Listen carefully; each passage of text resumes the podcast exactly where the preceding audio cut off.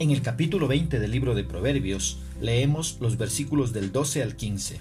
En la traducción latinoamericana la palabra del Señor dice, al oído que oye, al ojo que ve, a ambos los hizo Yahvé. No te acostumbres a dormitar, vendría la pobreza. Ten abiertos los ojos y tendrás pan. Mal negocio, mal negocio, dice el comprador, pero se va contento. Hay oro, hay muchas perlas, pero lo más precioso es el saber. ¿Qué es lo que expresa el escritor? Nos dice que Dios nos ha dado a hombres y mujeres una capacidad notable para ver y comprender el mundo que nos rodea. Nuestra capacidad de escuchar y ver debe ser para nosotros una puerta de entrada a la sabiduría. que dice, escuchar y observar son cualidades importantes de un buen discípulo, y el sabio lo llama con regularidad para leer y escuchar su enseñanza. Ahora, ya que nuestro oído y nuestra vista son regalos de Dios, debemos usarlos para su honor y gloria. Saber esto también nos recuerda que podemos oír y ver porque estamos hechos a la imagen de Dios. El Señor tiene un oído que oye y un ojo que ve absolutamente todo lo que decimos y hacemos. El versículo 13 nos dice que no debemos dar rienda suelta al sueño para no empobrecer. Amar el sueño y la pereza es ser llevado a la pobreza.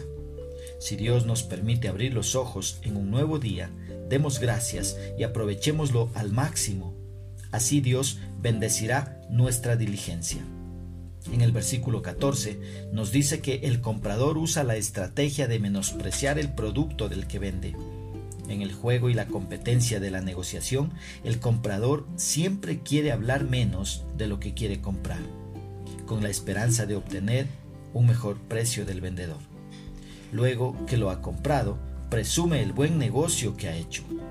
Ross dice, esto puede simplemente reflejar el procedimiento normal en un mundo donde el regateo por los precios era común, pero también puede ser una advertencia para los inexpertos sobre cómo se hacen las cosas.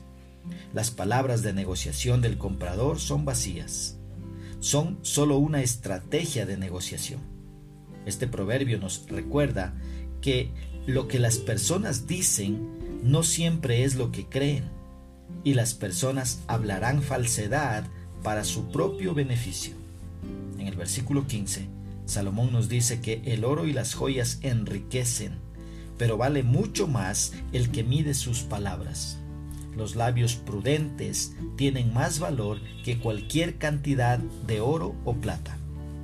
Ahora, ¿cómo podemos aplicar esta porción bíblica a nuestra vida? Primero, aprendamos a mirar y a escuchar mucho más que hablar.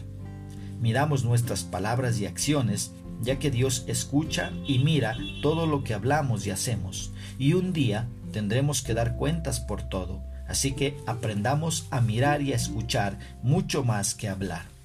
Una segunda aplicación.